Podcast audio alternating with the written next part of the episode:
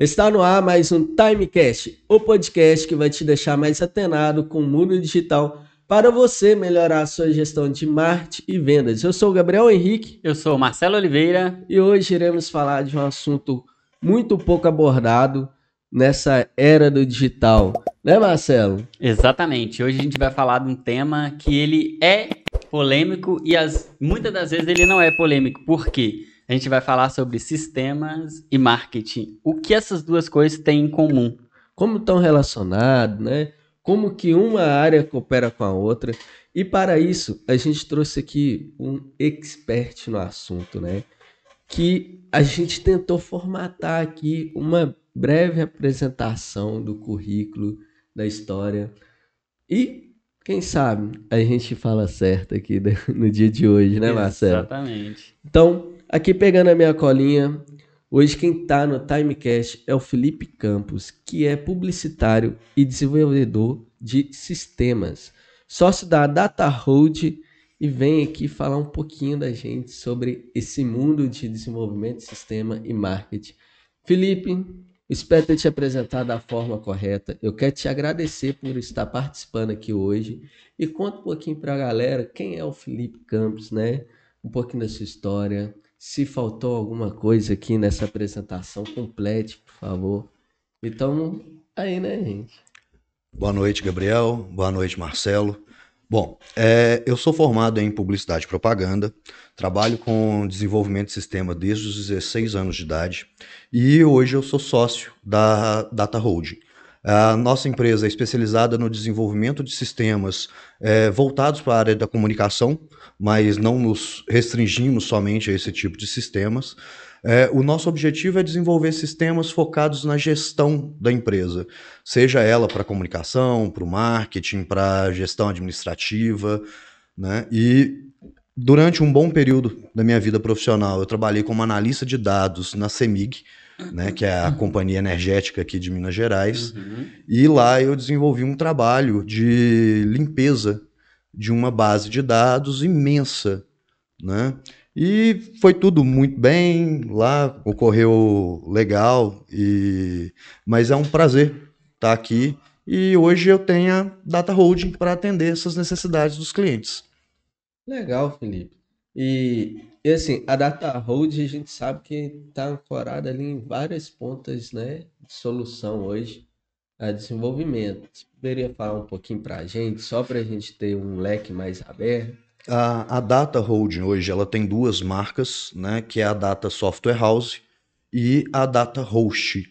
O nosso objetivo é entregar de soluções de tecnologia em sistemas de ponta a ponta para o cliente. Ele não tem que preocupar nem com a parte de desenvolvimento e nem com a parte onde esse sistema vai ficar hospedado, armazenado. A gente entrega para o cliente o sistema e servidores totalmente otimizados. Hoje, esse é o nosso objetivo. E o principal objetivo do desenvolvimento de software é trabalhar né, é, junto das áreas da empresa.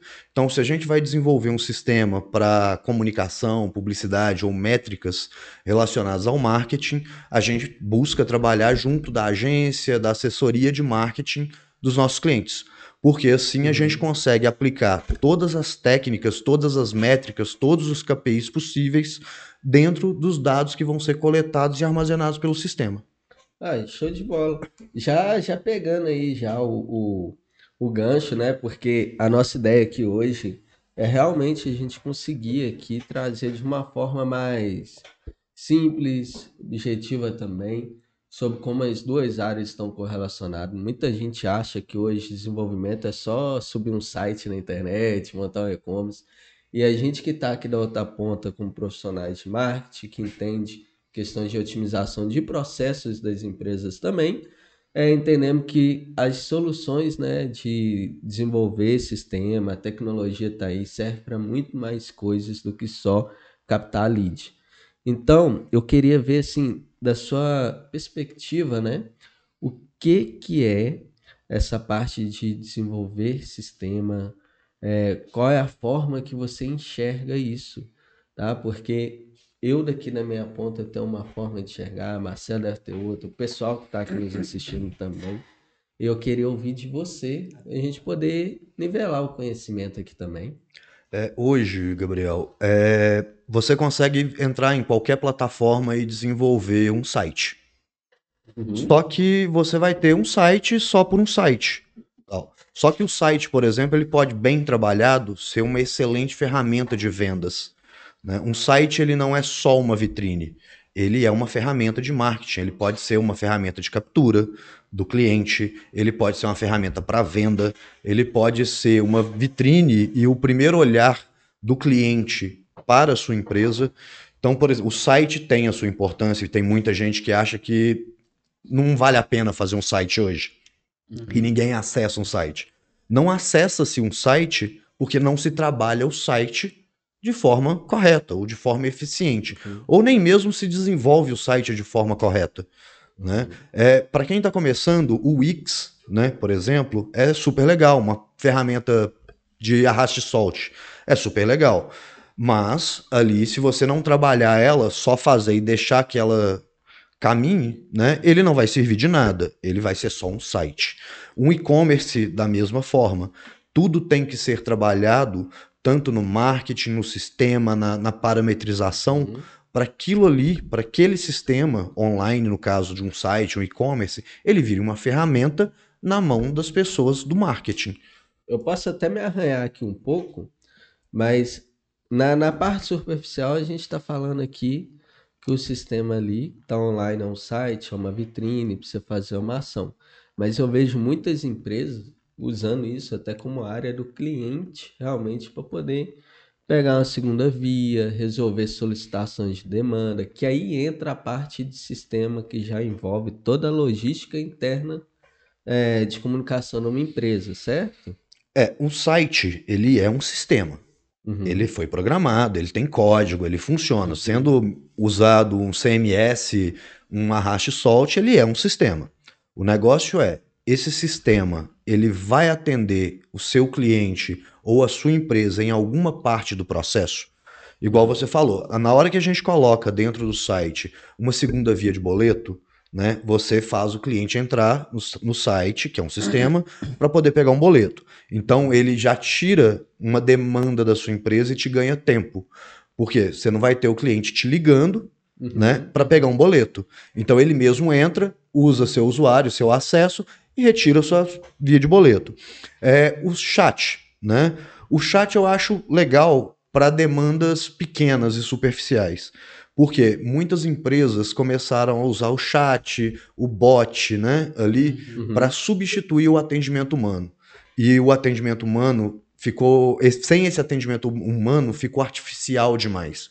Eu mesmo entro num, num sistema, eu desisto de um, Você tenta de um atendimento via chat, por você exemplo. tenta resolver um problema ali, às vezes você quer resolver, E acaba criando outro porque não foi bem estudado. fica Uhum. esperando duas horas, um e-mail do, do ticket do suporte. E, e é nessa Exato. hora que o marketing entra no desenvolvimento de um sistema. É, você implantar um bot no seu chat é legal. Uhum. ali, Antes da mas gente, antes ele- da gente tá entrar nesse, atendendo? nesse marketing aí, que eu acho que o telespectador tá querendo assim, vocês já deram uma explanada aí, tá cheio de conteúdo. As pessoas estão falando assim, nossa, o pessoal já tá começando a falar de sistema, landing page, e-commerce, é, sistema de segunda via ali, de boleto, eu já tô ficando louco. Então, pra gente dar um passo atrás e voltar, né, um pouquinho a- atrás aqui mesmo e falar assim, ó, quais são os sites básicos que a gente conhece, porque sistemas ali você já falou que é um mundo de coisas. É um mundo Então de coisa. tem, tem desde a landing page ali, que é um site básico, que é uma página só, até um sistema robusto ali de implementação, que como o Gabriel falou, que ele pode ser um, uma sistema de geração de demanda, de, de, segundo, de segunda via, do boleto ali. Pegando um pouco dessa parte, desplanando tudo ali, desde a parte de landing page até um sistema mais avançado, o que, que você colocaria ali na como para um dono de negócio local ou até mais para clientes que já estão lá avançado, quais são as práticas que ele deve ter? É, ou seja, para ter um site legal, para também ter essa manutenção de site, como que as práticas aí que você enxerga que as pessoas têm no mercado e que você As fases Entrega. de desenvolvimento, né? Você começa com o site, depois você vai Exato. pra onde? Você Exato. vai- É, vai. Então, é, o, a criatividade é o limite. Show. Tá? Você pode ter sistemas ali, igual você falou, de uma landing page, que é um dos sites mais simples que tem, Uhum. a sistemas de gestão completo da empresa dentro de um navegador. Boa. Tá? O processo para o desenvolvimento de um, de um sistema, né, ele começa no papel. É papel, caneta, lápis, borracha e muito rabisco. E é muita conversa. Durante a primeira etapa do desenvolvimento de um sistema, basicamente você, a gente não faz uma linha de código. A primeira etapa é comunicação com todos os envolvidos no processo de desenvolvimento. Seja a, agência, seja o dono, o sócio, a recepcionista, se ela tiver algum papel dentro do sistema, o atendimento de um cliente ali. Então, todos os envolvidos no desenvolvimento, eles vão ser ouvidos e colocado isso no papel, que são os levantamentos de requisitos. Show. Depois disso, a gente ainda continua no papel. A gente vai transformar o primeiro wireframe, que é colocar todos esses requisitos né, em forma gráfica, né, ilustrativa de posicionamento ali. E aí a gente começa o desenvolvimento em si. Né? Estruturação de banco de dados, as primeiras linhas de código. Né? Um sistema hoje ele é dividido em várias partes porque não adianta a gente fazer um sistema todo único, né, ali e ele não ser possível de expansão e ele não acompanhar a empresa. Então hoje a gente divide um sistema, né, em várias O partes. que, que é acompanhar, não acompanhar o sistema, não acompanhar o cliente? É o cara que tem um e-commerce e quer criar uma landing page? Ou seja, ele tem um e-commerce que vende vários produtos e quer criar uma página só para vender vários produtos? Não, não. É, por exemplo, se você desenvolver um sistema hoje Uhum. para atender uma demanda única e daqui a sua empresa avança, evolui, né, muda a regra de negócio dela, Uhum. porque está em constante desenvolvimento a regra de negócio da empresa, né? E de repente você vê uma, uma cilada, porque o seu sistema não é capaz de ser modificado ou adaptado né, para aquela nova realidade da empresa. Justamente porque ele não foi é, desenhado Da forma que deveria Da ter forma sido que deveria ter sido. Isso daí eu até me arrisco aqui um pouquinho, dizer que às vezes é muito comum, na verdade, no no nosso dia a dia, é, ter sistemas aí que são RPs, né? Uhum. que já são soluções que estão aí desenvolvidas no mercado, que acelera a implementação, né? Só que não comunica às vezes com o meu site, às vezes não comunica com o meu sistema interno. Ele lá vai ter que fazer um desenvolvimento via API para conectar tudo. Então, quando a gente está falando em desenvolvimento de sistema, a gente também está falando de conectar as informações. Porque, por exemplo, o CRM hoje em dia ficou muito popular. É como só CRM de vendas, onde você acompanha a jornada ali é, do fluxo comercial, né, do fluxo de cadência ali e tal. Só que um CRM ele vai mais além. O CRM é onde você tem todos os dados históricos do cliente, Uhum. desde uma data de aniversário, CPF, tudo que ele fez dentro da sua empresa. Então, no momento que ele deixa de ser um, um potencial cliente dentro de de C- de um sistema, que é o CRM de vendas, que está ali para fazer a gestão de um time comercial, ele passa a ser parte de um CRM interno, que é realmente a gestão do cliente, a manutenção dele ali, já é um sistema totalmente diferente, porque a experiência do cliente, a jornada do cliente dentro de uma empresa é diferente das outras. Cada Exato. uma tem o sua forma de, de tratar o cliente e da necessidade dos dados. Então, arriscando um pouco assim, a parte de desenvolver o sistema, de integrar a informação, tá, tá nesse meio também, não tá, Felipe? Sim, a, a API hoje é uma das partes, é o que ninguém vê no sistema, Uhum. né? É uma API que é uma interface para você conectar outros sistemas. Então hoje ela é uma das partes mais importantes de qualquer sistema, assim. É ali dentro que você comunica o CRM com o ERP, com o site, é por meio dessa API. É, nem sempre você precisa desenvolver tudo. Às vezes você precisa integrar tudo. Ah, legal, legal. E o CRM, né, igual você falou, hoje ele tem muito foco só em vendas. Só que é a melhor ferramenta bem desenvolvida, né, para um pós-venda. Porque você faz o, o cuidado com o cliente. Esse sistema ele tem a função de te lembrar Uhum. que o seu cliente está ali e Exato. que você precisa dar atenção para ele. Né? Isso aí é um papel que o marketing vai puxar dentro do sistema. Se o seu sistema não te avisa, não te mostra o seu cliente, Uhum. né? Como é que você vai ter cuidado com ele depois? Fazer a venda é fácil. Manter o cliente Manter o- comprando E na né? carteira. e na carteira de clientes é o mais difícil. E o sistema pode ajudar nisso. Só complementando aqui, eu tenho uma, uma teoria muito louca que eu defendo. Geralmente eu converso com os desenvolvedores, com os clientes também, que é o seguinte, cara, toda empresa devia ter o seu próprio CRM. Ah, mas eu já tenho. Não, o CRM que vai ter todo o histórico do seu cliente, que vai puxar Uhum. informação ali do Google, Facebook, Analytics, do CRM de vendas, se esse cliente retirou o pedido, não retirou. Por que eu falo isso? Porque é um, é um sistema que vale a pena, às vezes, você desenvolver de uma forma personalizada, caso não tenha uma solução que te atenda no mercado, né?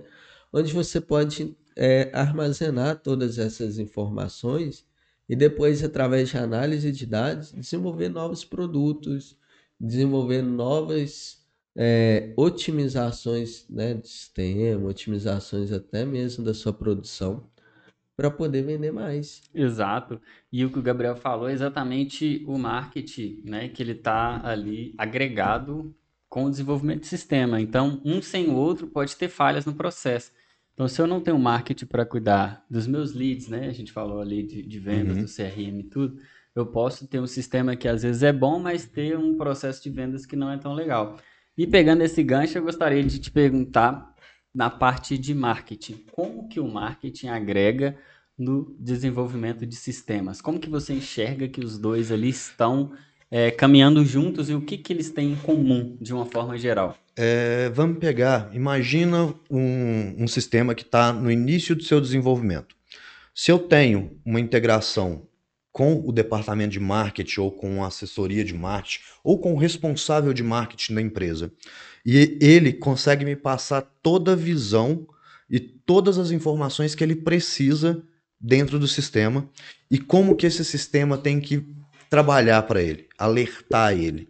né? A gente pode desenvolver esse sistema de forma otimizada, né? onde o marketing não tem que ficar escavando os dados né? para ter informação.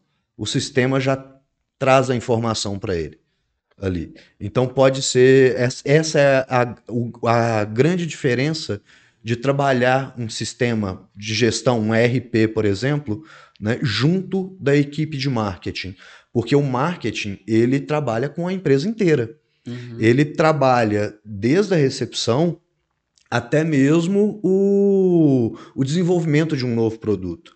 Mas como você desenvolve um produto sem informação? Desenvolver um produto que o seu cliente não quer é muito fácil. Desenvolver um produto que o seu, que seu cliente vai realmente querer, você precisa de informação, você precisa de dados. E como que a gente tem esses dados aí na prática? Como que você pegaria ali um exemplo para a galera que está nos ouvindo, está nos assistindo aqui? É, como que funcionaria esse sistema agregado ao marketing? Seria basicamente eu ter as campanhas rodando ali, sei lá, Facebook, Google, trago esses clientes e jogo dentro desse sistema e eu vou ter lá, por exemplo, e-mail, nome, idade. O que que esse sistema capta ali é, quando você fala de forma generalizada? Esse- esses dados, na verdade, é só informação de quem é o seu cliente. Uhum. Isso aí não tem informações do que seu cliente gosta, né? De onde ele vai, o que que ele faz ali. Isso é só os dados do seu cliente. Uhum. É, dentro da empresa, um exemplo, tá? Porque é, é, é muito vasto é, a aplicabilidade de informação dentro de um sistema. Então, vou pegar aqui, o seu cliente entrou numa landing page, se cadastrou, né, no seu formulário ali de, de para receber um, algum benefício, ou um desconto, ou um e-book, ou qual, um curso, qualquer meio ali que você criou, né, que o marketing uhum. criou para atrair aquele cliente. Né? Beleza, você conseguiu os dados do cliente e você tem ali o, o os contatos dele. Uhum. Né? Mas por quê que esse cliente se cadastrou dentro do negócio, dentro dessa landing page, dentro desse formulário? Né? Ah, vamos criar uma métrica, um KPI aqui, um, uma informação né, que o cliente se cadastrou para receber um e-book, por exemplo.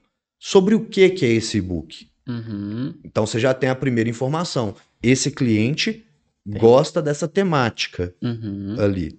Dessa temática, vamos colocar que é um e-book sobre empreendedorismo. Então você já tira uma outra informação. Esse cliente, ele pretende ou tem uma empresa. Uhum. E a uhum. partir dali, você pode direcionar o seu departamento de marketing, seu departamento de vendas, né, para abordar aquele possível cliente de forma correta. É o que um CRM, um bom CRM faz hoje, ou deveria fazer, né, ali. E a partir uhum. dali, você trabalhar esses dados, virou cliente, comprou, beleza, ele comprou, e agora? Ah, vamos abordar esse cliente de novo daqui tanto tempo? Ou às vezes você tem um segundo produto que Ou... ele tem a necessidade porque ele comprou um primeiro produto. Justamente. Então, se eu tenho uma base onde 90% dos meus clientes são empreendedores ou aspirantes a empreendedores ou querem abrir uma empresa, por que, que eu vou desenvolver um produto de cosmético? Uhum. Não, eu vou desenvolver um produto direcionado para esse cliente. Se o seu CRM não te dá, se o seu sistema não te der essa informação, você vai desenvolver uma linha do que seu produto não, que o seu cliente não quer. É, tem uma prática que eu vejo o pessoal fazendo muito, né? É, até pegando aqui para exemplificar um pouco, é, esse CRM bem, bem, bem feito, né? Para poder ter os dados e tudo mais que, que eu vejo a galera fazendo muito? Eu já fiz bastante, tá? Às vezes faço. É pegar um monte de planilha, onde tem vários dados, e lá no tal do Power BI, ou o mais simples Data Studio, importar aquele tanto de planilha e fazer vários condicional, cruzar ali. Um ZTL. Nossa Senhora. E aí tirar um dashboard com informação. Se você tem um CRM né, bem desenvolvido para o seu negócio, aonde, ah, por mais que eu tenha uma landing page que vai falar do e-book, eu tenho um outro CRM que é referente a vendas, todos disparam gatilhos né, de dados para alimentar esse sistema, é, depois você consegue fazer um, um dashboard para ter uma, uma, análise exploratória, ou então até bem minuciosa ali naquele ponto X para ter uma informação de qualidade. Isso eu vejo que teve uma evolução muito grande, né? Junto com aí vem onde eu acredito que o marketing ajudou muito a parte de desenvolvimento a ter esse avanço. Que antigamente você fazer um estudo de mercado, fazer uma pesquisa do consumidor, um monte dessas coisas, às vezes você tinha que fazer vários formulários, né, impresso, ou enfim, N formas muito louca para você conseguir ter um, uma taxa de amostra o suficiente dados para você compilar depois numa planilha, né, no sheet. Uhum. Hoje em dia, olha, a gente está falando fácil, a gente consegue saber se o cara veio do Google, do Facebook, você está comprando... E dentro tá... do sistema, né? Pode ser dentro sistema. do sistema próprio. Não, e hoje se você pegar, é, tem tanto sistema que é de uso obrigatório dentro de uma empresa. É, vou pegar só alguns do obrigatórios para entender o cliente, o marketing ali. Uhum. Google Analytics. Google Tag, Google Shop. É, o Google Analytics ele é um mega Power BI. É meio uhum. bagunçado, bom, eu acho, mas ele tem tudo ali dentro a respeito do seu cliente. Uhum. Né? Imagina você conseguir cruzar. Só para lembrando, só lembrando aqui que às vezes pode ser que tenha gente aí, ou pessoal de casa, que não tenha Google Analytics instalado, Analytics instalado no site. Isso é uma coisa que a gente vai falar mais à frente, que são as práticas de SEO. Então, o que teve de gente na pandemia que não tinha um Google My Business, não tinha uma tag do Facebook instalada no site, não tinha o próprio Analytics, como você falou, gente, tem que ter todas as tags instaladas. Então, isso né, vai trazer todos os dados que você precisa saber do cliente. Quanto tempo que ele está ficando na página, qual a página que ele está visitando, qual tipo de produto ele tem mais acesso. Então, essas práticas que a gente vai falar um pouquinho mais à frente, que é um pouco mais avançada até, é, é super né, importante esse, essa pessoa ter, é, ter no site dela instalado essas tags. Inclusive, né? eu vou dar até um parênteses aqui no que você está falando, que eu, eu sou até mais um pouco precavido. Tinha que ser nível servidor, é, salvar esses dados para você ter um. Porque quando o dado é seu, né? No caso, quando a pessoa acessa o servidor, você consegue deixar o dado ali, ele é seu. Uhum. E não fica dependendo de plataformas terceiras, igual o, o Analytics. Por que, que eu estou falando isso? A gente teve aquele momento, né, que aconteceu aquela bagunça lá com o Facebook, que Exato. a gente não pôde mais usar o Pixel, né, que era um código que a gente colocava nas nossas páginas para poder rastrear os usuários, comportamento do valor que eles comprem e de conversão N várias coisas. Inclusive no dia 1 agora do, do, de, de junho desse ano, é, parece que o Google Analytics, né, que era aquela versão anterior, O antigo AG lá. é aquelas vistas, foi desabilitado. Agora é só o Google Analytics G4. Exato. Então, olha só como que Evolução. quem não fez a migração, como teve ali dados que foi per perder os dados. Isso você tem um sistema, lugar onde você hospeda as informações para não ser banco de ossos, tá, gente? Para ser um lugar gerador de conhecimento, de formação para poder agir. É, é muito importante. E, e com a LGPD Uhum. também, Exato. é, no Brasil a gente tem aquela, aquele costume que tem lei que não é para pegar, né? Só que o pessoal esquece que a LGPD é uma das leis mais importantes para a internet hoje no Brasil. Uhum. Porque as informações que estão sendo analisadas são as suas. Logo, quem tem que ter controle sobre isso, ou o que as empresas fazem com esses dados, é você, Uhum. né? Então, é importante isso. Então, quando a gente terceiriza a responsabilidade, a gente como empresa terceiriza a responsabilidade, a gente também assume aquela responsabilidade. Então, se tem um vazamento no Google Analytics dos dados da sua, dos seus clientes de acessos, dos seus clientes, você também é responsável por aquele dado. O Google Analytics é uma excelente ferramenta, recomendo a todos usarem, Uhum. mas você tem que trabalhar essa informação Com cuidado com também. cuidado, exatamente, pra você ter vazar dados. controle sobre essas informações é muito importante. Hoje eu pergunto a galera, tipo assim, eu entro no site, vou lá, aceito os cookies, os termos de uso do, do site do povo. Exato. É, é pouca, é, é pouco pessoal que tenha algum lugar onde fica armazenado esse aceite, Uhum. porque depois vai lá, cadastra quanto vez de formulário aí que não tem aquele estou ciente que posso receber comunicações de marketing, né, e outras coisas. Tá, dá aquele aceite, na onde que fica arquivado aquilo depois? O pessoal não tem um lugar para Na centralizar. maioria dos sites que, eu, que a gente recebe, não fica. Não Mas não fica. Tem o, o aceite, tem a informação, mas não segue a risca, tá ali de enfeite. Ele não tem funcionalidade mesmo, assim, ele não armazena a informação. É, o básico que deveria ter sido, mesmo que o, é um cliente não, um, um visitante não identificado, Uhum. né? Você pode identificar o IP que ele veio, Uhum. né? Informar para ele a data do aceite. No caso, se ele se registrou no seu sistema, no seu site, na sua landing page, você já recebeu a informação dele. A partir dali, você é responsável. Enquanto ele é um IP, não tem responsabilidade, mas já poderia estar sendo armazenado. Ele se cadastrou, te entregou um e-mail, você já é responsável por essa Não. informação. A gente Legal. nem vai muito longe, não. Uhum. o cara entra, aceita os cookies lá, ele já está registrado no meu sistema e no sistema das minhas campanhas. Opa, esse dispositivo aqui, essa pessoa, esse usuário tal aqui, tem interesse no que a gente está fazendo. Então já fica armazenado em algum lugar. Mas depois de ter esse conteúdo aí é, de uma forma mais, não posso falar, legal, né? Uhum. É, é interessante, inclusive, é fazendo um jabá aqui, vai vir uma pessoa Exatamente. aqui que é Já ia assim, falar isso. É, o Marcelo tem mais contato do que eu com essa pessoa. Essa pessoa é, é fera, uma grande especialista na lei LGPD, não é, Marcelo? Exatamente. Mês que vem, se eu não me engano, ela já se programou, a gente já marcou com ela. E ela fala exatamente da LGPD. Então, ou seja, o pessoal aí já pode colocar na agenda, né? Que mês que vem, já fica ligado aí toda terça-feira.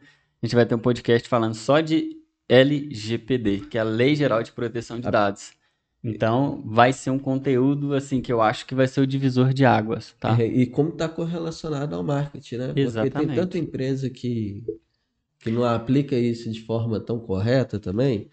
E já que a gente está falando aqui de dados, né, e de marketing e LGPD, eu queria, Felipe, te fazer uma pergunta.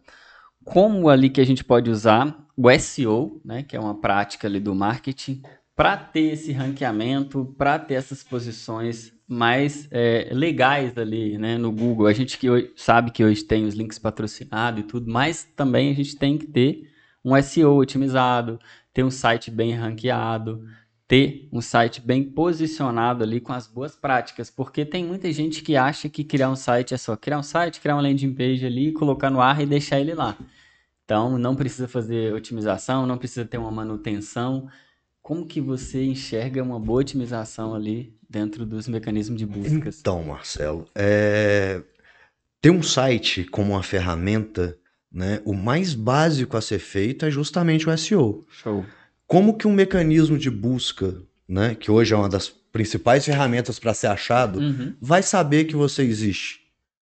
Então, o SEO é justamente para você informar dos mecanismos de buscas o que você é, o que você faz, para quem você faz, quem é seu público. E para isso você tem algumas tags, né, que a gente chama, alguns códigos, metas ali. Às vezes, a maioria das vezes, ele é invisível para o seu cliente, mas o para o robô de busca não é. Então você tem as meta tags, as descrições, o título, né? As tags HTML ali, que é o H1, que é para título, é o título mais importante. Isso é o básico do SEO. Aí você tem a parte de sistemas, né? Que é a otimização do, do sistema, do site, para ficar mais rápido, porque é levado em consideração velocidade, desempenho, a quantidade de, de imagens, a velocidade das imagens. É muita métrica, é muita coisa. Se vai vídeo na página, se, Se vai não imagem, vai, né? se essa imagem tá grande, se ela tá pequena, se ela é boa para mobile ou se ela não é, se ela tá boa para o site de tela tal, se tem que otimizar, isso tudo te ranqueia nesse no orgânico, né, ali Uhum. para baixo ou para cima. Se o seu site tem um posicionamento, tem uma performance ruim ou não tem essa otimização de SEO, você vai ranquear para baixo. Se você tem isso tudo, ele vai te ranquear para cima Uhum. nas buscas. O que você vai, aí você começa a brigar com quem tem. Então, se o seu, aí, na hora que você passa a ter, a disputa não é se você está sendo ranqueado ou não, é se o seu ranqueamento está melhor ou não. Show, show. Ali você, aí você começa a melhorar. É a parte de atualização né, do, do, do SEO. Né? Porque o seu concorrente ele trabalha as metas, as descrições X. O que, que eu posso fazer para diferenciar em cima desse público? Aí você vai alterando e adaptando e atualizando seu SEO. Além disso, tem a questão de segurança. Uhum. Né? Um é site importante, desatualizado tem um- o risco de você ser hackeado. E ser hackeado é um problema. A, a gente passou por um caso desse, e eu acho que foi um ano, né? Atrás, acho que tem um ano, um ano e pouquinho, que tinha um, um camarada aí que, num cliente nosso, tava doido querendo derrubar nosso site, a gente rodando campanha o tempo todo. A gente julga que é concorrente, né? Mas a gente nunca sabe. E foi a, foi a luta, né, para a gente conseguir resolver esse problema. A única solução que a gente teve na época foi trocar o servidor. Olha que engraçado, a gente trocou o sistema de servidores e a gente optou por programar o nosso próprio junto com a Datahost, né? Isso. E tanto que nessa parte hoje, sistema, né, da tecnologia e tudo mais, é o Felipe ali que está na frente com a gente. É, e aí a gente trocou o nosso servidor, fizemos um mega projeto e tal, trocamos o servidor do cliente, né? Ou isso mudou em tudo que assim que a gente faz, porque a gente começou a ter um site mais rápido, mais performance. A gente viu os carinha lá tentando, ah, eu atacar vocês, tal, e não dava certo. Foi foi um caso aí que a gente passou que foi foi divertido. Olha como é Eu não achei, não. Trabalhou pra caramba. Porque quem teve que resolver fui eu, né? Mas no só os servidores da Time, cada servidor tem dois firewalls. Tem um firewall antes dos servidores e um firewall dentro de cada servidor. O que que é Fire? Explica pro pessoal de casa aí esse termo. O firewall, é, em tradução literal, seria uma parede de fogo. Olha isso. Basicamente, ele é um sistema ou um hardware com Uhum. um sistema que ele monitora o tráfego da rede, né, ou da internet que chega para os servidores. Né? Então, tráfegos constantes, pesados, é, de localizações ou IPs né, é, suspeitos, o firewall vai fazer os bloqueios. Então, por exemplo, melhor performance de segurança, você bloqueia tudo, todas as portas de um servidor, Para não libera- acontecer o que aconteceu, exatamente. isso. Então, o- hoje a gente trabalha com isso. Uhum. Primeira regra, bloqueia tudo e vem liberando só o que precisa. Então, com isso, a gente já melhora né, a segurança. Aí, no- isso dentro do firewall. Né? Além disso, tem outras, é, sistema bem atualizado, porque uma falha de sistema, não existe sistema 100% perfeito, mas existe sistemas 100% desatualizados. Com isso, você Dá uma fraqueza ali para ter mais a ameaças. possibilidade de ameaça é gigante. E quando você sabe que o seu sistema está desatualizado, o hacker também sabe, né, que a falha de segurança existe e qual que é, porque se tem atualização, tem falha que foi corrigida. Então manter o sistema atualizado é uma das coisas mais importantes E- hoje. E o que eu mais vejo no mercado, só interrompendo, Uhum. é, é muita gente que cria um site ou até mesmo compra um site, compra uma landing page ali, compra um, um domínio, uma hospedagem, um ano e tudo. Aí eu, até uma pergunta que eu quero te fazer, se é legal na prática, se você enxerga ou não. Mas ele compra esse site, né, faz com o desenvolvedor ali, ou não tem essa empresa parceira que tá junto com ele exatamente para fazer essa manutenção, atualização de plugins, né? Às vezes atualização ali até mesmo de um novo produto ou colocar novas coisas no site e deixa esse site lá. Às vezes deixa um ano, dois anos, três anos e fala assim, ó, eu não estou tendo vendas, o meu site é lento, o meu site é devagar, o meu site não presta. O que que você falaria para essa pessoa como especialista? O que que essa pessoa tem que ter de boas práticas? Você já até falou, nota né? No Google. Exatamente, anota no Google. É, no caso, a gente tem o cliente que não tem o dinheiro, a, né, a grana para poder fazer esse investimento, Uhum. né? E tem o cliente que é relapso com uma excelente ferramenta de vendas, né? Uhum. O cliente que não tem o dinheiro para poder investir, a gente entende ali. Agora, o cliente que ignora a ferramenta, né, não por falta de recurso, né, é complicado. Ele, tá, ele perde dentro, com a ferramenta, né, ele perde venda, ele perde cliente, ele perde acesso, né? Ele, Perde informação. ele perde informação, né? E com isso ele deixa, né, a, o setor de vendas, o setor de marketing, Até o negócio dele, né, vai fracassar, porque se ele tem, às vezes, por exemplo, um e-commerce lá, e às vezes é um dia, vamos colocar uma data tão específica, na Black Friday. E aí esse cara estima de ter uma venda, de ter X de vendas naquele mês. E esse sistema ele cai exatamente naquele dia.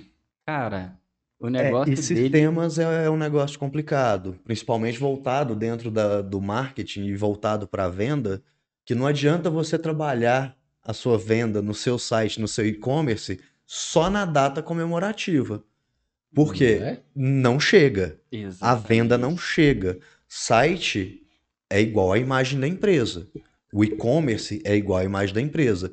Tem que estar sendo trabalhado como ferramenta todos os dias. Por quê? Passa lá, você vende só no Natal. Aí você vai fazer campanha só para o Natal? Não dá, né? Seu Não dá. cliente vai ter qual segurança, qual confiança nisso? Ainda mais hoje em dia, que é difícil de você ganhar confiança sendo um e-commerce, né? Você tem que trabalhar sua imagem dia a dia. Você tem que trabalhar seu sistema dia a dia.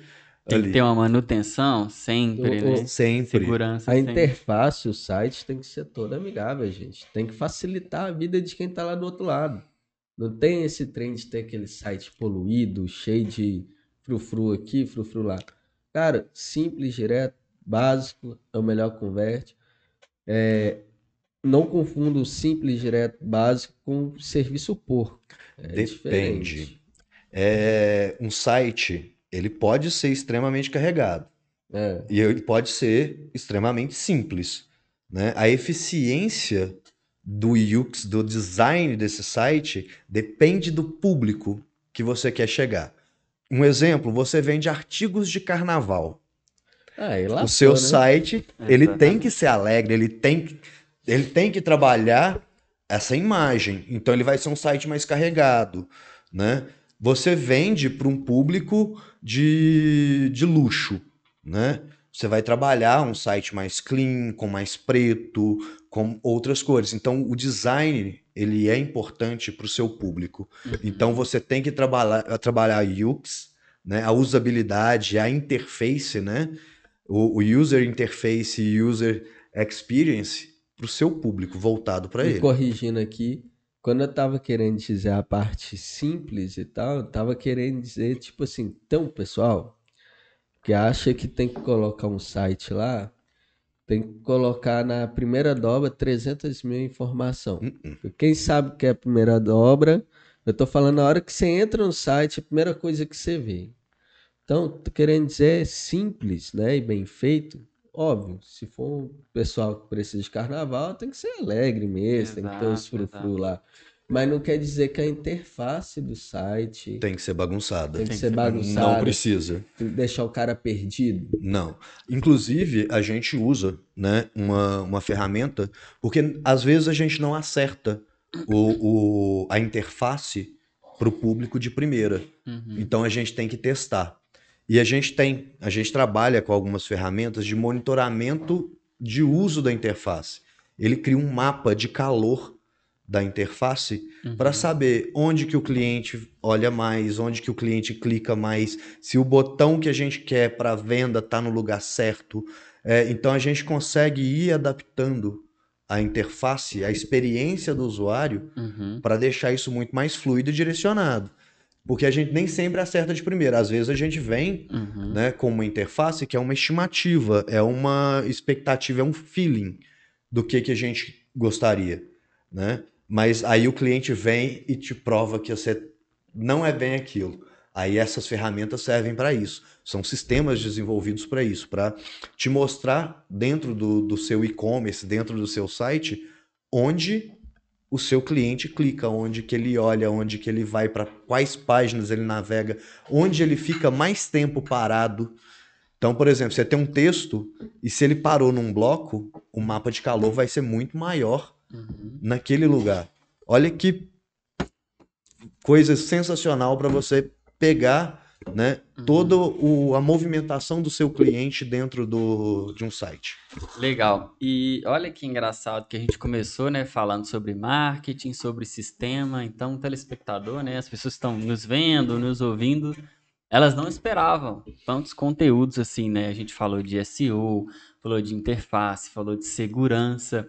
E agora eu queria te fazer uma perguntinha que é basicamente o seguinte: é, como a gente falou da segurança, né? Tem uma perguntinha aqui sobre segurança, mas quais são os desafios e consideração ao desenvolver site, ao desenvolver landing page? Como que eu crio essas páginas, esses sites dentro de uma, como que eu posso dizer, de uma prática legal para ter mais otimização, porque a gente até falou ali né, de site bagunçado, site bonito, enfim.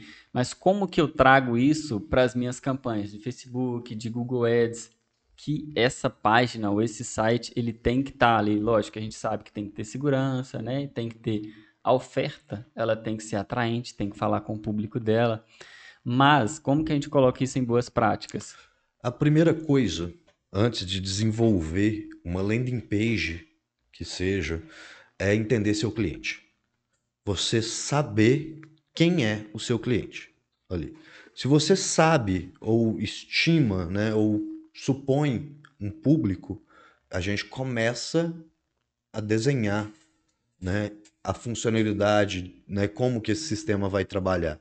Mas a primeira coisa é entender o cliente uhum. ali.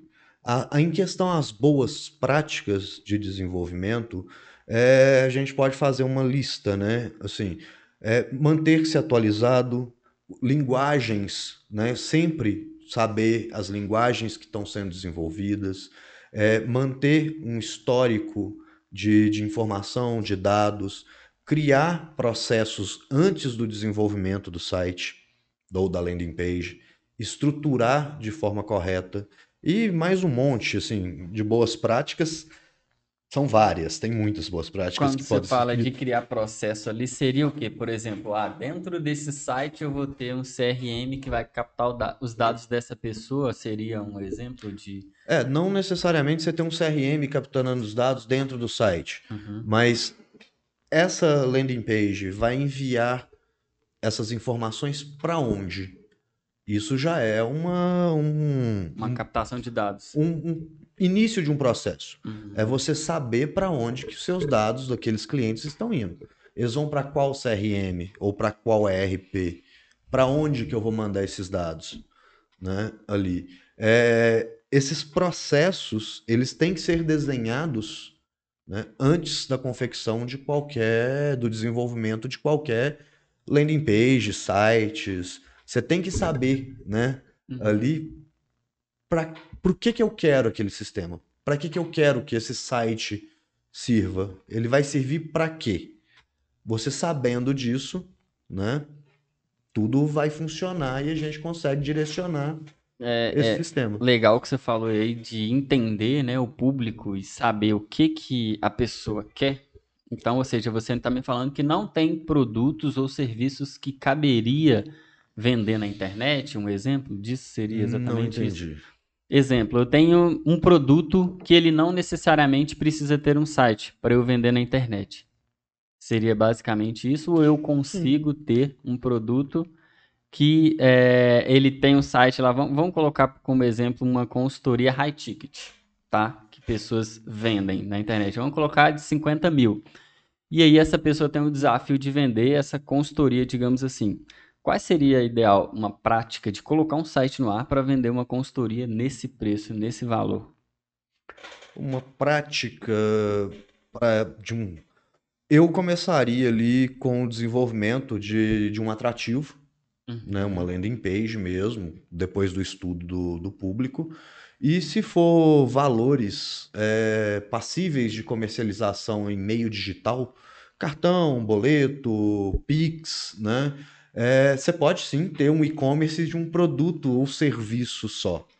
Né? É, pode ser desenvolvido um e-commerce de um produto só.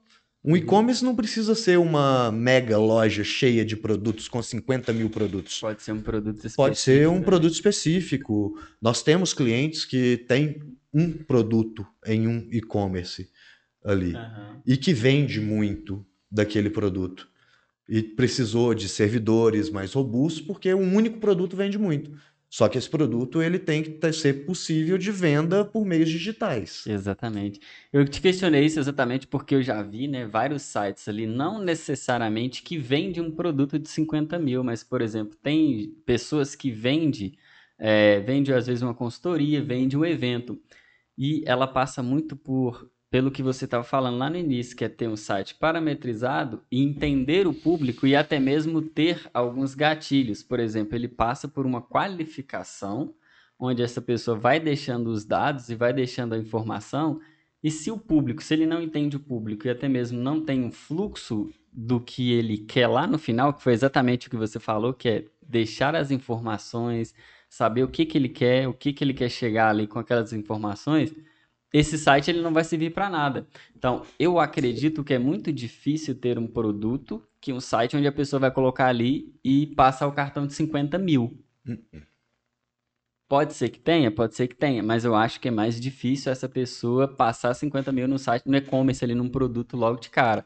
Então tem que ter essas informações que você falou aí. Eu acredito que Sim, Tá dentro- conhecer o, o cliente, né, o público exatamente. ali é a forma de você estruturar seu sistema. Você pode vender no cartão de crédito até um milhão. Seu cliente tem limite nesse cartão para poder passar. o que você está precisando, ele É. serve. Você falou do negócio aí de, de evento, né? Essas coisas. Me fez lembrar aqui os sistemas populares que a gente já tem, igual o Simpla, por exemplo. É, é um portal de venda de ingresso, né? Assim como. Qual que é o nome da, da outra? Let's Eventos, Let's Eventos também. ticket for fun. Ticket for Fun, São exatamente. portais ali Tiqueteiras. que você vê etiqueteiras que no momento você acha que é só tá lá o evento, você chega e tal, mas ali tem um sistema todo robusto desenvolvido Uma por gama de trás informação. Para você fazer a gestão, né, dos tickets depois na hora que tá lá conferir, é o QR Code, não é, e tal.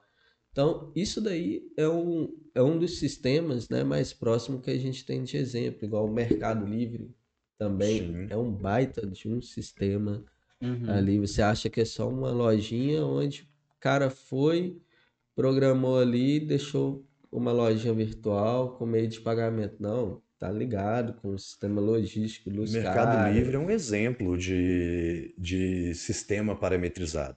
Ah, É um, o cliente entra no Uhum. marketplace, numa ponta. Mas ali dentro tem é, mercado pago, pagamento, mercado envio, logística, emissão de nota fiscal para o vendedor do marketplace. Imagina, tem 200 mil vendedores ali dentro e cada um emitindo sua nota dentro do marketplace. sem E tudo contar, são vários sistemas e todos trabalhando juntos. sem contar que essa parte nossa de emissão de nota, né, fiscal, é, é muito é uma burocracia tão grande para fazer integração com cada prefeitura. E o Mercado Livre lá tem essa parte. Olha o tanto de, de esforço de desenvolvimento que ele teve para se adequar a normas. É, de emissão. a, a venda de produto, a emissão de nota fiscal de produto, ela é mais simples porque ele é um layout só. né? Beleza. O serviço é que é complicado, porque são 5.400 prefeituras no Brasil, cada uma com um layout específico.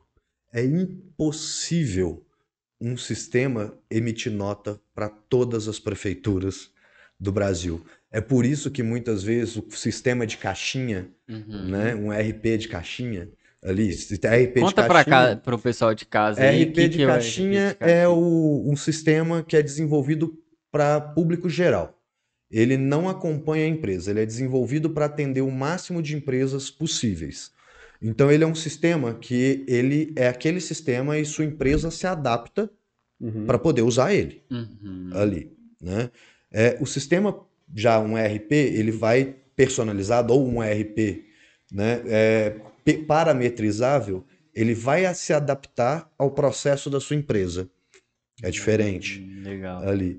Então assim, imagina um ERP de caixinha emitindo nota para 5.400 prefeituras. Ninguém consegue desenvolver tanto layout para tanta prefeitura. Por isso que o foco desses RPs acabam sendo só as capitais. Entendi. Muitas vezes só as capitais. Legal. Inclusive teve sistema, né, financeiro que, que, que saiu. Aí o Zero Paper, por exemplo, da QuickBooks, é, é super popular no- nos Estados Unidos, E né? não está mais no Brasil. E era um excelente é, sistema de gestão financeira. É, só que para desenvolver, né, a, a, a base desse sistema, tudo mais, envolver muitas horas de desenvolvimento e a burocracia danada, né? Uhum. Igual Conta Azul já tá na frente, se for olhar, porque acho que é quase todos os lugares do Brasil já. Não. não? Não tem como. Tem prefeitura no Brasil que não tem nota fiscal eletrônica ainda. Ah, então, voltando ao... E, e- e tem, na verdade, assim, é, um- nenhuma empresa, né, de desenvolvimento de software de caixinha vai direcionar horas de desenvolvimento de desenvolvedor para cidades com menos do que 20 mil, 40 mil habitantes Uhum. ali. E para ser uma cidade hoje no Brasil, tendo 5 mil habitantes, você já tem cidades emancipadas ali, né? Que virou município mesmo. Uhum. Então, assim, é, desenvolvedor, a mão de obra, né, do desenvolvedor, ela é uma mão de obra cara, né? Exato. Então, você pegar e desenvolver um layout de emissão, né, para uma prefeitura onde você vai ter três, quatro, cinco clientes naquela cidade, é, torna inviável ali. E a gente fala aqui, né? é, aqui, por mais que a gente tenha assessoria, né, de marketing, foca muito em performance, é, tem vários clientes nossos que chegam um momento que precisa de desenvolver alguma tecnologia no seu negócio, né? Nem que seja para captar novos clientes. E a gente acaba fazendo isso. É, fechando uma ponta aqui lá atrás que a gente estava falando, né, de como que o marketing pode influenciar no desenvolvimento, em parceria. É, a Time teve um exemplo disso na prática ano passado, ouvindo, né, o caso que a gente aconteceu de um cliente nosso sofrendo ataque tudo mais. E a gente, parceria, desenvolveu, né, o nossos servidores da Time, que não são servidores igual local, local web, HostGator, nada disso. Inclusive, gente, a gente nem vende para todo mundo. É quase um produto premium para nossos clientes, né?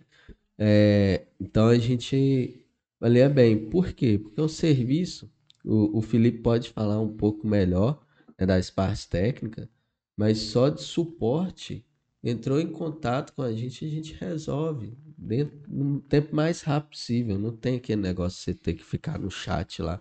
Tá, tá, tá, tá. ah, desliga seu roteador e liga de novo. Quando o servidor da Time foi implementado, é, o objetivo é não ter suporte, é o cliente não precisar ligar. Uhum. Os servidores, né, que nós trabalhamos hoje na, na DataHost ali, são todos monitorados 24 horas por dia. E a gente tem hoje um sistema que ele, além de monitorar, né, problemas básicos que acontecem dentro de um servidor, a- esse próprio sistema de monitoramento já imputa os comandos, né, envia os comandos para reparo. Então a gente tem uma parada, a Time tem uma parada nesse servidor muito raramente. Só se for algo assim realmente inevitável mesmo. Mas tudo monitorado 24 horas por dia. Inclusive, eu acho que a Time não teve no seu servidor nos últimos dois anos nenhum chamado. Não, De suporte. Teve não, teve não. Nenhum chamado de suporte. Não precisou. Mas isso não é somente porque a gente colocou um servidor top lá e tal. Felipe, quantas vezes você já me mandou mensagem falando aqui, vamos atualizar o sistema, a gente vai implementar nova medida de segurança, não sei lá o que, tal, tal, tal. Eu envio essas mensagens. Vou contar um segredo. Eu só envio essas mensagens quando tem a possibilidade da atualização do sistema gerar uma parada De ali poucos segundos, por um vezes reinício, minutos, né? por alguma, algum motivo. Aí a gente programa essa parada. Exato. Mas normalmente eu nem envio mensagem para vocês, Que isso? porque Envia direto, direto você tá assim, o instalei um seu de sistema. Ah, mas aí são atualizações de que vocês vão Ó, ver.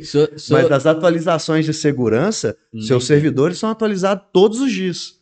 Ih, Tem, tem todos momento que eu aperto assim, tem momento que eu dou assim, tipo um F5, tô subindo a página, eu ligo pro Felipe, ah, ô Felipe, você mexeu nesse sistema de novo, né? Porque o negócio tá rodando mais, mais rápido Mais do que rápido. antes. Não, mexendo. Então, tipo assim, é um serviço aqui que a gente tem, que é quase exclusivo, né, pros clientes. A gente usa também, que, te falar, velho, vale cada centavo, inclusive tá barato. Tá barato. Olha o jabazinho aí. Tá, tá barato. Sabe por que eu tô falando que tá barato? Que o pessoal acha que, tipo assim, pelo suporte, tudo que a gente oferece, a gente cobra ali 95 por mês. que é para ser mais acessível mesmo Uhum. para os clientes, não ser uma coisa pesada. Só que o pessoal está acostumado a ir lá, pegar uma hospedagem compartilhada ali na local web HostGator, pagar 30 reais, 20 reais por mês e quer que o negócio tenha desempenho nota 10 no A Google. sua É. performance é de acordo com o que você tem para pagar. É aquilo que a gente estava É, falando lá no início. Às vezes o cara compra um- uma coisa barata, faz um site baratinho, deixa ele largado, não tem manutenção, esquece, e aí já era. Aí esquece Site- que a gente tá falando de internet, né? Exatamente. E hoje é praticamente você só é encontrado pela internet. O Exatamente. cliente ele vai te achar ou pelo Google, ou pelas redes sociais, ou porque algum, ou é Google ou é rede social. Ou você foi achado nas buscas, ou você apareceu no feed dele por alguma publicidade ali. E sempre vem pela internet. Então é mais fácil um cliente entrar no seu site, né, do que entrar na sua loja Exatamente. física, muito- muito na sua mais. empresa. E, inclusive, eu falo com o pessoal quando quer fazer um site comigo, né? Tudo mais. Não, vamos fazer o site. Então, olha lá com o projeto que a gente faz todo o levantamento, o escopo bem fechadinho do site, pra fazer ele da forma mais liso possível. E aí, eu vi pro cliente e falo, tá bom, mas não é só esse valor que você vai pagar por enquanto. Ó, vamos aqui. Você tem seu aluguel. Lá você paga dois mil reais de aluguel, paga água, paga luz, paga manutenção, tal, tal, tal. Entenda também que um site você vai ter manutenção. Agora que você está desenvolvendo, não é seu site, é seu próprio sistema, que depois vai evoluir para alguma coisa interna, que vai te dar asas para o digital de uma forma totalmente assim, às vezes aleatória, mas intencional. Então, primeiro cuidado que você vai ter, vamos fazer um projeto legal. Segundo, depois que você colocou o projeto, assentou, a gente precisa ter uma casa, que no caso é um servidor, né? Preferência dedicado, se puder, ali, bonitinho para rodar todo o sistema da empresa, do site. Depois a gente vai ter as manutenção que tem que ter no site, seja alimentando informação, se você tiver um blog, seja você fazer novas páginas de captura para poder movimentar, né, diversos anúncios diferentes e as ações. Então entra naquele caso, não vou fazer uma landing page só porque o Papai Noel tá chegando. Aham, Vou exatamente. fazer uma landing page diferente. Não, e outra, né? Você tocou no assunto. Hoje você ter um negócio virtual, né, que vende o seu produto de forma virtual, é muito mais barato do que você ter um ponto físico. E ainda vem agregado. Por exemplo, vou pegar o exemplo de uma loja virtual. Uma loja física, né, você vende só naquela região. É o que a gente chama de negócio local. Me Aham. corrija se eu estiver errado, É isso né? mesmo. É isso É mesmo. um negócio local. Já uma loja virtual, né, ali online, você pode vender para o mundo inteiro, Uhum. 24 horas, sem intervalo. A loja física você tem que abrir ela de manhã, fechar de tarde. A loja virtual, Sem falar que tem que ter uma pessoa lá fecha. vendendo, né? além disso, você tem as despesas, aluguel, água, luz, telefone, internet, funcionário, vendedor, né, ali, Uhum. um monte de de, Coisinhas de estrutura você pagar. para você pagar. E um e-commerce ali, ele é muito mais barato do que uma estrutura de loja. Tirando que você tem um raio de, de, de, Atingir de, maior. de- de público muito maior do O que uma loja física. que você faz é ter mais visitantes, é desenvolver mais, cada vez ter uma plataforma Sempre melhor, melhorar. Uhum. melhorar E o investimento em comunicação. comunicação. É, Eu lembro, eu- você vai se- lembrar, Marcelo. é, Isso daqui vem do fundo do baú. É, há muitos anos atrás, né, o nosso primeiro escritório da Time foi numa galeria. Então tinha aquelas portas que subia, descia, a gente tinha um mezanino e tudo mais. Aí do lado tinha um, tinha um cara que aparecia lá algumas vezes no dia, tinha dia que nem aparecia. Uhum. Aí depois de, de o quê? Um, um ano mais ou menos que a gente ficou lá, ou menos, a gente conversou com esse cara, o que que você mexe? Ah, eu tenho uma loja de Mercado Livre, eu venho cá só para despachar a mercadoria. Aí quando ele você só vê tinha o lá depósito. dentro era só para ver o pedido. Então, tipo assim, O cara, tinha vezes que eu pegava encomenda pro cara porque o cara não tava lá. Eu tava em casa, fazendo outras coisas ou fazendo outro trabalho. O custo E aí tava é baixo, vendendo. Tá vendendo. vendendo. E tava Tem gente que não tem nem estoque físico. Já faz aquele O famoso. filme. Exatamente. É, Já vende ali, dropship. Exato.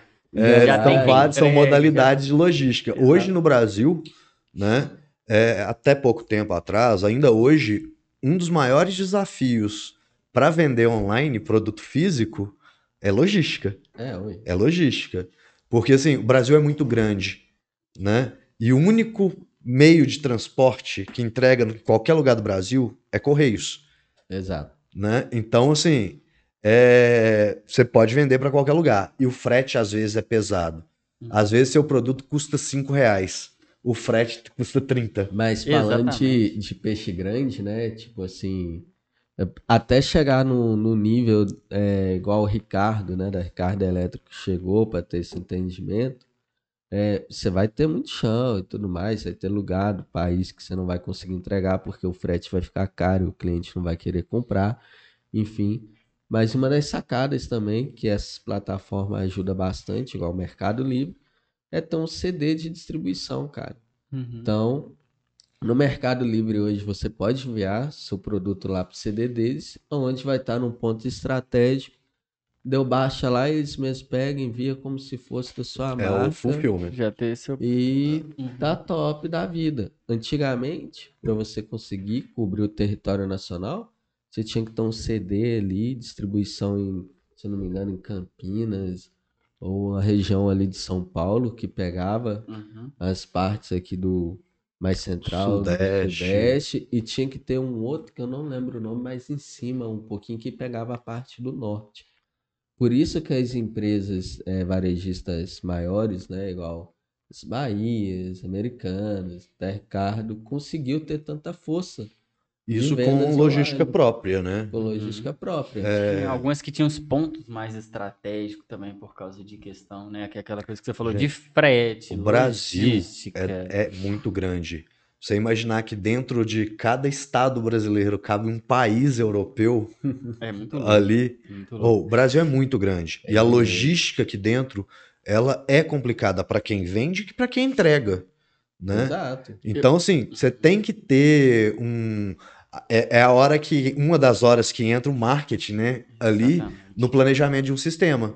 É, o marketing ajudar, por exemplo, a traçar a logística, quais empresas consultar, e com isso a gente integrar os sistemas de logística.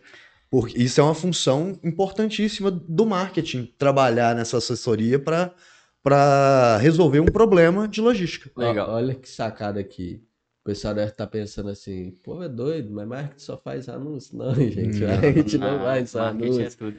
E até pegando um gancho, né, no, no que a gente está falando aqui, que a gente já falou aí de site, de SEO, né, a gente falou de páginas, Felipe deu uma explanada ali de várias coisas, agora a gente já entrou mais na parte, digamos, avançada, né, que é a parte ali é, de e-commerce, a gente falou de frete, de entrega, e aí a pergunta que eu, que eu tô aqui pro Felipe, né, e quero até saber dele, quais são as tendências aí pro futuro, né, o que que você enxerga do marketing, né, aliado aí ao desenvolvimento, né, veio essa IA aí que a gente já tá experimentando dela, tá vendo também a IA aí. Queria saber qual, né, a sua visão de futuro aí com marketing e desenvolvimento. O que que a gente tem pela frente aí nessa, o que que é, que que é essa A gente tentou não falar de inteligência artificial, mas não tem jeito. Exatamente, a inteligência artificial tá aí. O futuro é a Skynet, gente. Brincadeira, mas assim. É, a- hoje a gente lida, a, interne- a inteligência artificial tá bombando, né? Uhum. Eu abro meu Instagram, é inteligência artificial para isso, inteligência artificial para aquilo, chat GPT nisso, chat GPT. mal o pessoal sabe E que mal- já era comum pra você. E mal, não, até nem é isso, mas assim, mal sabem. O pessoal hoje usa o chat GPT, Uhum. né, para escrever um e-mail, para redigir um post. É legal, beleza, dá para fazer isso com ele. Uhum. mas dá para fazer tanta coisa com a inteligência artificial. E assim, eu acredito Fala hoje. pro, pro pra- pessoal de casa aí que tá nos ouvindo, o que que dá além de fazer dá só, pra só textinhos de você, redes dá sociais? pra você pedir, dá pra você mandar nele ali Aham, informações, dados, né? Alguma série de dados e pedir pra ele um insight, por exemplo, uhum. uma análise daquele dado. Ele vai te entregar um com cruzamento daquelas informações que você passou, mais o banco de dados que ele tem ali, um insight que pode ser valiosíssimo Uhum. né, dentro da análise de dados. É, acredito, inclusive, que nos próximos meses a gente, né, não vou nem falar anos, mas nos próximos meses ou semanas aí, a gente deve ter já é, inteligências artificiais integrada dentro da- das lojas virtuais, né? Aí eu vou dar uma de mãe de Ná aqui, Aham. é, auxiliando o cliente na escolha de um produto. E muitas vezes pode até ser Não, que invisível para o cliente. Isso já tá, não, não desse nível aí, mas já tá acontecendo. O tanto de ferramenta que eu tô entrando e já tá me direcionando e me auxiliando, faz isso aqui que fica melhor. Ah, Ó, simples, brincando Então, aí. a, a- a inteligência artificial ela vai ser parte do Uhum. nosso cotidiano em tudo. É, é, nos- acredito que até na hora de cozinhar, se bem que já tem, né? O chat GPT, você manda para ele os, os ingredientes que você tem na geladeira, ele te dá uma receita, Já, né? já, já faz a receita Então, já, você- já te- Ele só não cozinha para você, por enquanto. Por enquanto. Por enquanto. Se tiver um fogão lá que tiver inteligência artificial, ele já vai colocar a hora que o arroz fica pronto, a hora que o macarrão fica pronto. Você Só colocar falta lá. e- braços. Exatamente. É, Fora tô, isso. tô esperando ver o, o, o chat GPT versão Alexa. Exatamente. Será? Como Agora seria aqui, isso, quais Gabriel? são os Ah, ô, hein? Alexa, chega em casa, Alexa vê se você chegou. Seja bem-vindo. A gente sabe que tem os prós e contras, né? Assim, aí eu queria ouvir de vocês sua opinião. A gente viu aí que tem muitos prós, então, ou seja, a inteligência artificial vai ajudar, ajuda a gente na questão de criação de conteúdo, elaboração de um e-mail, enfim, é uma gama de conteúdos ali que a gente pode usar isso a nosso benefício. Então, assim, a gente cria conteúdos aqui, ou até mesmo cria vários tipos de conteúdo, não só de redes sociais, mas de blog posts. Uhum. Se a gente fosse colocar como produção própria de criação, ia gastar ali uma semana, duas semanas, e a gente consegue fazer isso dentro do cha- chat GPT ali com, às vezes com um dia, ou às vezes com horas. Então, ou seja, diminuiu pra caramba. E aí os contras, o que que você enxerga ali que é malefício dessa inteligência artificial? Ou se você enxerga que isso não Um tem dos malefício? principais, eu acho que a gente vai começar a ser mais preguiçoso. A gente, a gente já terceirizou com o Google, né, a nossa memória. Uhum. Hoje a gente guarda muito menos informação do que a gente guardava antes ou que os nossos pais guardavam. Porque a nossa memória hoje é o Google. Exato. Basicamente, Antigamente, a gente tinha que guardar informação. tinha que ir na biblioteca, ler 300 mil Exatamente. livros. E guardar, e guardar mesmo, aprender ali. Hoje, você faz uma atividade, pesquisa no Google. Você vai fazer essa atividade de novo daqui uma semana, você vai pesquisar no Google. Exato. Você não guarda, a gente terceirizou a memória ali. Eu acho que a gente está correndo um sério risco de terceirizar a forma de pensar com a inteligência artificial e a gente ser cada vez mais preguiçoso. A gente virar simplesmente solicitadores de ordens. Exatamente. A gente pedido. pede, ela executa, né? E assim, é, a gente tem que entender que a inteligência artificial ela tem que ser uma ferramenta e um meio, e não ser seu cérebro para isso. A gente não pode deixar. E é um complicador, eu fico meio assustado. Da partir do momento que o próprio criador do chat GPT vai ao Senado americano para pedir regulamentação da inteligência artificial, peraí, o cara criou e ele quer ser regulamentado, alguma coisa é muito séria nisso. Ah, eu tenho meus contra. Eu ia falar É dessa muito polêmica séria aí. isso. Então, assim, você ter o- a pessoa de uma das empresas de tecnologia mais avançada, né, que é o Elon Musk, da Tesla, com a SpaceX, com querendo implantar chip na cabeça das pessoas e, e pedir, gente, pelo amor de Deus, vamos pausar a inteligência artificial por um período, é porque Algo alguma coisa não está certa. A gente chegou na, na Alguma era coisa que errada não está certa. É, A gente Aí. tem muita informação armazenada aí nessa internet. Se for olhar, tipo assim, é um mero mortal igual eu, nunca ia conseguir consumir o conteúdo todo que tem na Enquanto a inteligência artificial faz isso sim. Faz Eu isso falo aqui. que é, tem a era anti-Google e tem a hora né, e tem a era pós-Google. Cara, hoje o cara não tem tra... eu, eu tenho medo do que o Felipe falou, realmente o cara não tem trabalho de raciocinar, ele joga no Google. Sim. O próprio Google fala que as- quando as pessoas querem Você fazer, não armazena buscar. informação mais. Exatamente. Você ficou, terceirizou sua memória. Foi o primeiro passo. E agora a gente vai começar a terceirizar o raciocínio, Com certeza. né? Com É, já está no mercado, né? Programadores, desenvolvedores de chat GPT, Aham. né? Ele não, o programador antigamente ele tinha que pensar de forma lógica para desenvolver uma função, uma funcionalidade. Hoje ele pede para o chat GPT desenvolver. Agiliza, agiliza, é legal, é legal. Mas o quanto que você aprendeu, né, com aquilo que o chat GPT te entregou pronto? Nada. Muitas vezes você copia, cola e coloca lá no código. E já tá pronto, E, tá já feito, tá tá e- e depois dá um PT lá, não sabe nem o porquê. Não sabe nem onde, onde procurar. Exatamente. É, eu acredito que vai ter alguns profissionais que vai ser tiradores de pedido do chat GPT, vai ter os profissionais que vai trabalhar de forma especializada e usando o chat GPT como uma ferramenta Uhum. de trabalho para otimizar e deixar seu trabalho melhor. E É pronto. entender. Chat GPT é uma ferramenta. Uhum. Ele, você não pode terceirizar o seu trabalho para o chat GPT. Você tem que usar ele como um auxílio, né, para melhorar o seu trabalho. Aí Exato. você vai ser um, o melhor profissional do mercado. Quer dizer que você Exato. vai parar de estudar porque os... não, você vai estudar mais Você ainda vai e vai estudar aprender mais mais, ainda. ainda, para na hora que olhar lá Exato. tá, tá Eu valendo. acho assim que nada vai substituir o cérebro humano. Hum.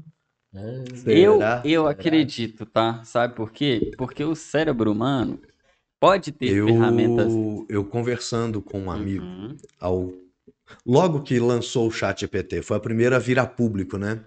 Eu virei para ele e falei assim: as profissões criativas serão as últimas a serem pegas pela inteligência artificial, porque a criatividade humana é diferenciada. Você tem que pensar, precisa ter vivência. Aí apareceu o Mid Journal. Não demorou nada. Olha o tanto que eu estava errado nisso. É, simplesmente é, a primeira atividade a que está sendo bem desenvolvida por uma inteligência artificial são justamente as, as atividades criativas. Se, se te ajuda a É o texto, é a imagem, é o design. se, tá se sendo te ali ajuda trabalhado a nisso. consolar, eu, tenho, eu ainda acredito que a criatividade vai ser uma das últimas. Por quê? Eu tenho um conceito diferente da criatividade. Para mim, nada mais é a criatividade que uma forma de se resolver problemas, achar soluções. E só vai mudar o nível dos problemas. Então aí que entra o profissionalismo, entendeu? Se você é um profissional que usa como uma ferramenta, você vai começar a pensar em problemas mais elaborados, que vai que antes era um nível lá em cima e agora está aqui no seu pé. Será E que vamos trazer os. O'Connors? Será? né, tentando destruir a Skynet no futuro? Pode ser que sim. Olha que eu vou estar de volta, vou estar de volta, hein? Mas o que Passado. eu acredito muito é porque, assim, querendo ou não, a máquina ela vai ter uma gama de informações, mas ela não vai ter uma vivência de sentimentos. Então, por exemplo, pensa em uma máquina hoje contratando uma pessoa, tá? Para fazer uma entrevista e não ser uma mente humana, tá? Às vezes, quando você, quando ela for entrevistar essa pessoa ali, a gente está falando, igual o Gabriel falou, de criatividade. Aí ela vai pegar dados, vai pegar várias coisas ali, mas, por exemplo, quando essa pessoa fala com essa máquina ou conta uma história, inclusive o que o, que o Elon Musk falou numa entrevista, que quando ele vai fazer essa entrevista com os profissionais dele, o que, que ele olha nessas pessoas são as histórias que elas contam e o que elas já passaram. Então ele tem esse senso de entender exatamente como que aquela pessoa resolve os problemas para contratar essa pessoa ou Eu não. acredito que isso é temporário. E aí, e aí meu questionamento é exatamente isso. Será que essas máquinas elas vão conseguir entrevistar essa pessoa e entender profundamente? Eu acho que é questão Cara, de tempo. Eu- Imagina assim. Aí eu é, tenho essas dúvidas comigo. Imagina assim, o chat GPT, né? Imagina os parâmetros do chat GPT como as sinapses que a gente tem no cérebro ali. O chat GPT, ele tem 37 bilhões de parâmetros e faz o que faz. A Intel está lançando, está trazendo agora para o mercado, se eu não me engano, uma inteligência artificial com um trilhão de parâmetros. Quantas sinapses o seu cérebro faz para poder trazer tudo? O que que são as vivências que o ser humano tem? Informação. O que que são sentimentos? São sinapses químicas que seu cérebro faz ali, seu corpo produz para você ter sentimento. Acredito que a questão de entender o ser humano melhor do que o ser humano mesmo se entende Uhum. é questão de tempo por É. uma inteligência artificial. Eu tenho um, um outro Entendi. ponto de vista que é tipo assim: é, a gente fez recentemente um, um teste da Solids pra gente poder saber onde que a gente melhora em quesito comportamental. Exato. O teste ele é simples, se não me engano, foi de duas ou três etapas, mais ou menos, com poucas perguntas e, e itens, e praticamente quase tudo bateu. Assim, comigo eu senti que muita coisa bateu Uhum. em quesito para desenvolver o que, que eu queria. E aí, pegando uma coisa que. Isso daí foi matéria de faculdade, que foi a parte raciocínio lógico. Hoje, através dos códigos e dos algoritmos, a gente consegue montar várias lógicas de programação. Várias. Então, se a gente pegar dados que são, né, tipo, ah, vou contratar o Felipe, preenche esse chat GPT, monta um questionário aí. Prazer, seu novo funcionário. É, prazer. Prazer, quebrou um copo. Me monta aqui um questionário e tal, com processo, de uma forma mais limpa, né? Tô falando que é agora, mas baseado, tipo, no Solids, essas coisas, Uhum. com tais competências. Aí você vai lá, envia esse formulário, e quem faz a análise desse formulário é o chat GPT ou inteligência artificial. Ele vai te falar, dentre cinco candidatos, o que tem o- o melhor perfil para poder preencher ali. Às vezes ele não vai te falar o, o que você está falando, tipo. Que a gente tem muito isso, é- isso é do ser humano. Olhar no olho da pessoa, ver se está falando a verdade, exato. e tal. É, essa questão também é questão de tempo, porque já tem inteligência artificial Enxerga. aí que Enxerga. coloca sua. Enxerga. A Sim. câmera sabe se você está mentindo, sabe. Foi apresentado Exato. numa feira há pouco tempo uma inteligência artificial, até mesmo um- Do num, Mark Zuckerberg, não foi? num, Android, né? Ali num, num robozinho que enxerga. Eles Tem- colocaram no Mark Zuckerberg também, eu lembro disso. Tem o empresas no, no, no mercado brasileiro que no, no processo de gravar é, de vendas deles, através ali do numa reunião de, de fechamento no Google Meet, trabalha com duas telas. Uma tela aqui é o próprio sistema artificial, já dando um parâmetro para o vendedor que está aqui de como está o, o prospect, o possível cliente ali, Uhum. as reação, para ele tomar uma atitude aqui Sistema Rápido. relacionado ao marketing. Uhum. pá, pá, pá, e já conversar com o cara. Hoje, tipo, hoje as duas áreas, o marketing e a tecnologia, elas estão em tudo dentro de uma empresa. Em tudo. Tudo. Então, assim, é, a gente tem empresa que você só entra se você tem biometria, né? A gente tem empresa que você só vende se o seu sistema te dá o aval para poder vender, né? É, tem empresas já com meio de inteligência artificial tomando decisões se aumenta ou baixa preço. Então, tecnologia e marketing tá em tudo hoje. Tá relacionado Uhum. demais. Se, nó, você trouxe aí, eu lembrei até de uma coisa. Pensa, hoje, sem, sem inteligência artificial, vou, vou dar um passo atrás. Quando você vai lá pegar um crédito no banco, fazer uma compra, tem os seus dados de pontuação lá no Serasa ou não sei na onde das contas que te fala se pode liberar para você ou não. Como que um, um sistema desse não vai liberar para você, tipo, de contrato ou não? Eu acredito que hoje, né, é meu posicionamento. Já existe as ferramentas para isso, só que estão desmembradas, não estão agrupadas. Uhum. Sabe? Isso acho que vai ser uma evolução constante. Agrupar o que já existe, que os recursos estão aí. Oi, gente, tá chegando, né? No final desse papo, eu acho que eu poderia estender aqui mais dois dias. É, para quem começou Aqui. falando de marketing e desenvolvimento e foi até o ChatGPT, foi aí para inteligência artificial, acho que a galera que nos ouviu aí tá bombardeando a mente aí de conteúdo, né? É, porque não tem como falar de desenvolvimento de sistema, de marketing, sem falar de tecnologia, sem falar de outros pontos.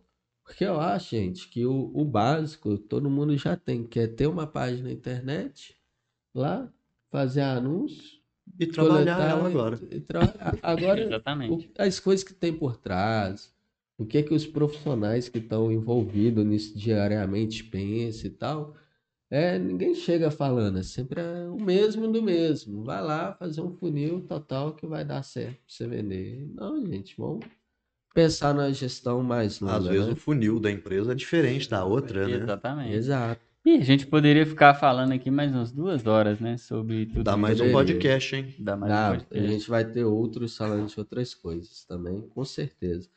Felipe, pessoal que está assistindo, está te procurando, quer te procurar, quer te contratar, quer falar contigo, como que o pessoal te acha? É, seus projetos também. É, pode acessar um dos nossos sites, que é o dataholding.com.br ou o datasoluções.com.br, que é o, o site da Software House, né? Uhum. ou o site do host, que é datahost.cloud.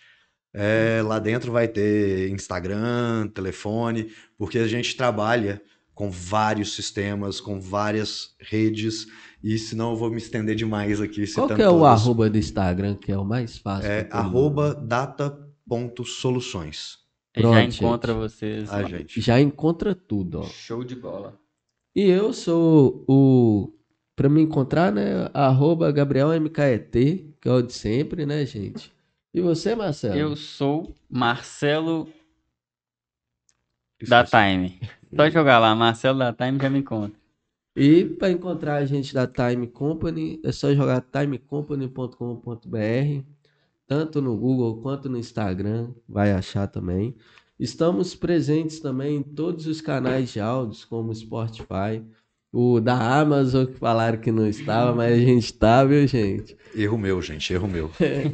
É só procurar lá, Timecast ou Time Company que encontra. E é isso, pessoal. Então vamos ficando por aqui e te vejo na próxima semana.